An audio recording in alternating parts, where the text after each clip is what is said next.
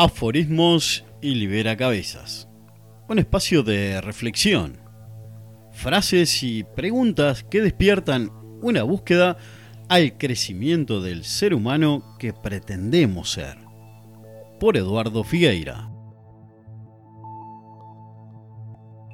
La Nacahuita y el lago.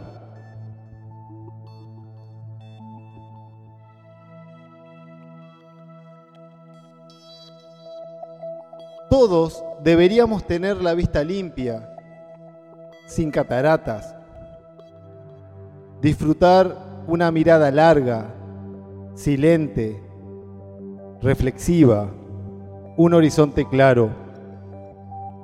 ¿Cómo aturde ese barullo cercano que te acorrala la visión? Ese tropiezo mental inútil que mueve la maquinita interna de reproches enmascarada de una apurada ansiedad, quizás por una inquietante necesidad de paz. Es una sensación frustrante, girando en un bucle de la automentira de escasez de opciones y recursos internos. Un engaño que viaja en vueltas de carrusel por nuestra cabeza. Conocido hasta el hartazgo, si me permiten la redundancia con esta historia, es la famosa frase que cuenta sobre ver un árbol y olvidarnos de contemplar el bosque. Esto que menciono me acaba de pasar hace unos instantes. Detuve la vista en una nacahuita y vi cómo me entorpecía ver el lago.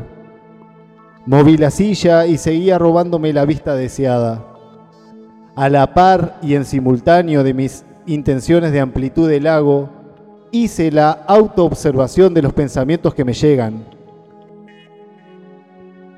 Y estos son intrusivos, reprochones y básicos. Voy a dar algunos ejemplos para hacer más nítida esta historia. Te cuento que yo no tengo auto, pero vamos a suponer que tenemos un auto y me falla el, el alza cristales en el asiento de atrás. Y pasamos puteando todo el viaje haciendo foco en cómo te arruina el día que el porfiado botón no suba ni baje el cristal.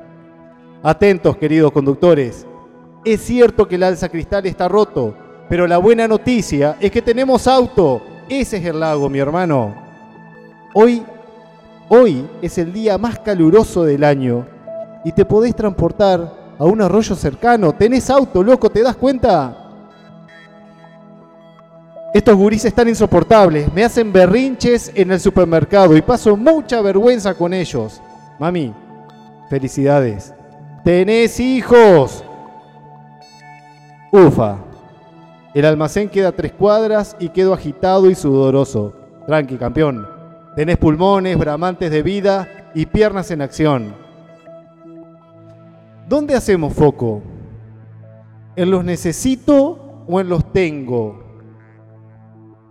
¿Qué hace que no veamos el lago? ¿Acaso la nacahuita no festeja el agua que la riega? ¿Acaso el agua que la riega no celebra el canto de los pájaros en la copa? ¿Acaso sentarse a contemplar el día no es más llevadero y seguro al reparo del árbol? Existen múltiples focos que propician caminos de lagos hacia nuestros objetivos vitales. Contradicciones tiene la vida y en simultáneo complementariedad. Es sano y necesario observar anacahuitas y alzacristales que no funcionan para poder ser efectivos y atender esas cuestiones que nos harían fluir mejor en nuestras vidas. ¿Observas cuáles son tus actitudes haciendo foco? ¿Cómo gestionamos nuestras emociones en el durante, en el mientras.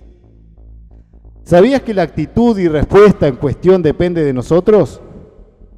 Sí, sí, de mí, de vos, de todos nosotros.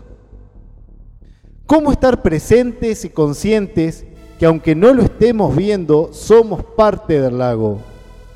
Somos bosque, tienes auto, eres mamá, respiras y caminas, besas y amas. Tengo novio, eso sería el lago. A veces no me comprende, eso sería la nacahuita. Tengo novia, ese es mi lago. Y comunicarle que me harta lavar los platos es la nacahuita que me nubla el juicio. Sin embargo, platos rotos vuelan y trapitos al sol salen por detener la atención en una tarea que me resulta crispante. Pero esto es una acotada visión telescópica que nos condena a dejar de apreciar el todo de forma periférica. Un panorama abarcativo, más amplio, con más elementos, con un mejor mapa del territorio. Entonces, ver el lago se nos vuelve una tarea consciente y necesaria. Observar la Sanacahuita nos invita a ocuparnos de lo emergente. Es un llamado a la autogestión emocional, a comunicarnos asertivamente, ser más sabios y concretos, sin tragos amargos que nos saturen y sin silencios dolorosos que nos atraganten. Seamos dueños de los remos. De todo esto que te cuento, ¿te resuena algo? ¿Cómo respondes cuando tienes pensamientos intrusivos? ¿En qué haces foco? ¿Qué te enseñan? ¿Qué atiendes primero? ¿Por dónde irás ahora? En otro episodio le pondremos al lago la dimensión de la temporalidad, puesto que llevamos ocho vidas en una misma. Por ahora, sería muy feliz si me cuentas en las redes cuáles son tus anacahuitas, cómo es tu lago, cómo gestionas tus emociones. Vamos a resumir la historia.